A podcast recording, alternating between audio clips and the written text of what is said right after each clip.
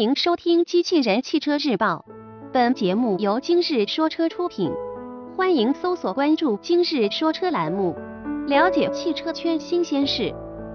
昌河全新 MPV 谍照曝光，新闻内容来自汽车之家。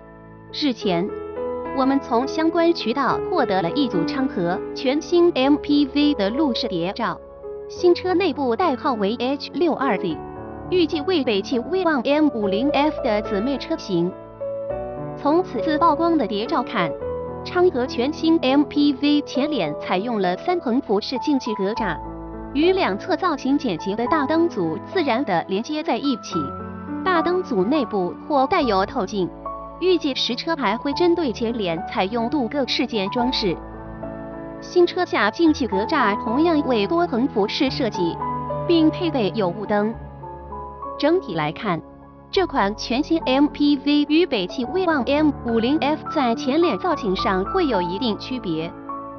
从该车的侧面线条及 C 柱过渡到 D 柱的轮廓，我们能够判断，该车与北汽威旺 M50F 确实有相近之处。